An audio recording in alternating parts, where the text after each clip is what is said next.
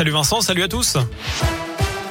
Et à la une, l'État débloque 900 millions d'euros pour le développement des transports en commun et des pôles d'échange multimodaux. Près de 160 projets ont été retenus, notamment le développement du chronobus M6+, mais aussi du pôle d'échange de la terrasse dans la Loire.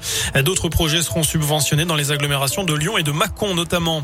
Il reste plusieurs heures accroché à la façade de son entreprise. C'était ce matin dans le 7e arrondissement de Lyon. L'homme, un salarié d'une salle d'escalade originaire de la Loire, était sous la menace d'un licenciement pour défaut du pass sanitaire.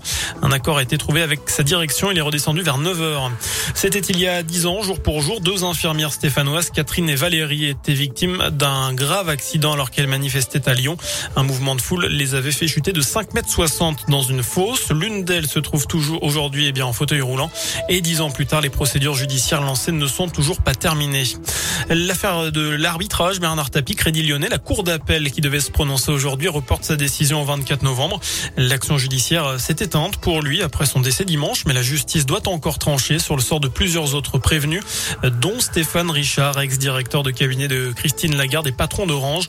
Notez que les obsèques de Bernard Tapie ont eu lieu tout à l'heure à Paris. L'homme d'affaires, ancien patron de l'OM et éphémère ministre de la ville, sous Mitterrand, sera inhumé à Marseille. Une chapelle ardente sera ouverte demain au Vélodrome. Nous sommes le 6 octobre, c'est la journée nationale des aidants. 11 millions de Français, soit un Français sur 6, s'occupent d'un proche malade en situation de handicap ou âgé.